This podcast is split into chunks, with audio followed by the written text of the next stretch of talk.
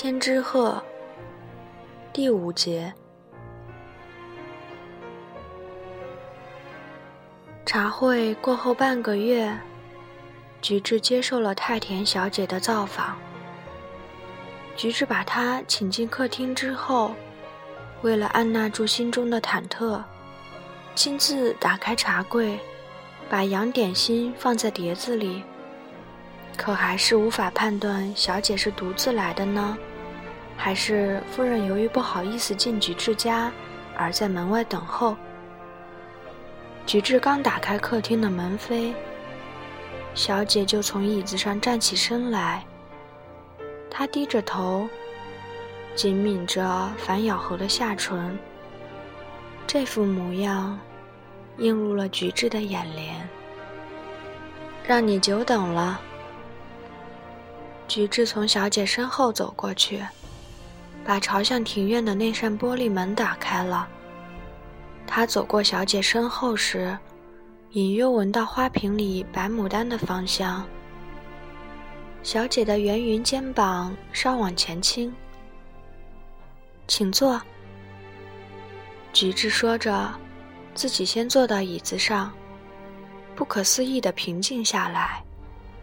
因为他在小姐身上看到了他母亲的面影。突然来访，失礼了。小姐依然低着头说：“不客气，你好熟悉路呀。”哎，菊治想起来了，那天在圆觉寺，菊治从夫人那里听说，空袭的时候。这位小姐曾经送父亲到家门口。菊治本想提这件事，却又止住了。但是他望着小姐，于是太田夫人那时的那份温馨，宛如一股热泉在他心中涌起。菊治想起夫人对一切的温顺宽容，使他感到无忧无虑。大概是那时的安心感起了作用，菊治对小姐的戒心也松弛下来。然而，他还是无法正面凝视她。我，小姐话音刚落，就抬起了头。我是为家母的事来求您的。菊治屏住气息。希望您能原谅家母。啊，原谅什么？菊池反问了一句。他察觉出夫人大概把自己的事也坦率的告诉小姐了。如果说请求原谅的话，应该是我吧。令尊的事，也希望您能原谅。就说家父的事吧。请求原谅的，不也应该是家父吗？再说，家母如今已经过世，就算要原谅，由谁原谅呢？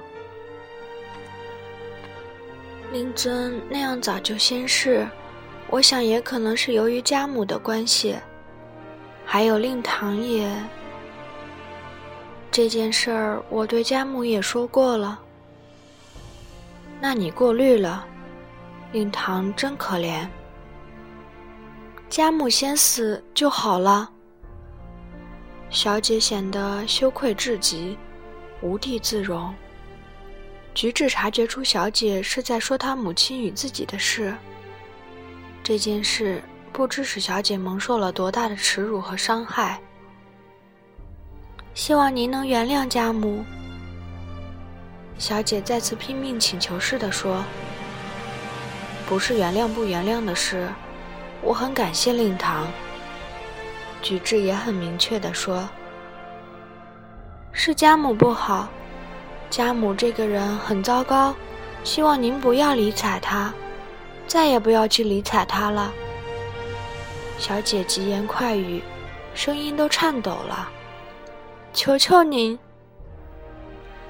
菊治明白小姐所说的原谅的意思。自然也包括不要理睬他母亲，请您也不要再挂电话来。小姐说着，脸也绯红了。她反而抬起头来望着菊治，像是要战胜那种羞耻似的。她噙着泪水，睁着黑溜溜的大眼睛，毫无恶意，像是在拼命的哀求。我全明白了，真过意不去。菊治说：“拜托您了。”小姐腼腆的神色越发浓重，连白皙的长脖颈都浸染红了。也许是为了突出细长脖颈的美，在洋服的领子上有白色的饰物。您打电话约家母，他没有去，是我阻拦他的。他无论如何也要去，我就抱住他不放。小姐说：“她稍松了口气，声调也和缓了。”菊治给太田夫人挂电话约她出来，是那次之后的第三天。电话中传来的夫人的声音确实显得很高兴，但她却没有如约到茶馆来。菊治只挂过这么一次电话。后来他也没有见过夫人。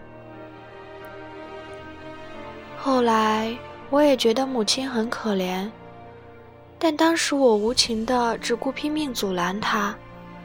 家母说：“那么文子，你替我回绝吧。”可是我走到电话机前也说不出话来。家母直勾勾的望着电话机，萧然泪下。仿佛三谷先生就在电话机前似的。家母就是这样一个人。两人都沉默了一会儿。菊治说：“那次茶会之后，令堂等我的时候，你为什么先回去呢？”因为我希望三谷先生了解，家母并不是那么坏。他太不坏了。小姐垂下眼睑，漂亮的小鼻子下衬托着地包天的嘴唇，典雅的圆脸很像她母亲。我早知道令堂有你这样一位千金，我曾设想过同这位小姐谈谈家父的事。小姐点点头。我也曾这样想过。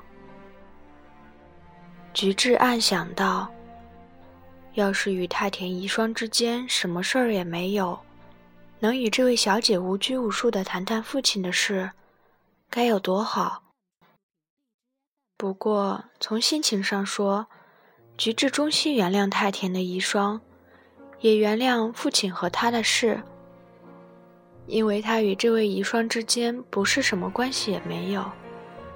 难道这很奇怪吗？小姐大概觉得待得太久了，赶忙站起身来。菊治送她出去，有机会再与你谈谈家父的事，还谈谈令堂美好的人品就好了。菊治只是随便说说，可对方似乎也有同感。是啊，不过您不久就要结婚了吧？我吗？是呀，家母是这么说的。你与稻村学子小姐相过亲了？没这回事儿。迈出大门就是下坡道，坡道上约摸中段处有个小拐弯儿，由此回头望去，只能看到菊治家院里的树梢。菊治听了小姐的话。脑子里忽地浮现出千之鹤小姐的姿影。正在这时，文子停下了脚步，向他道别。菊治与小姐相反，爬上坡道回去了。第五节到此结束，感谢您的收听。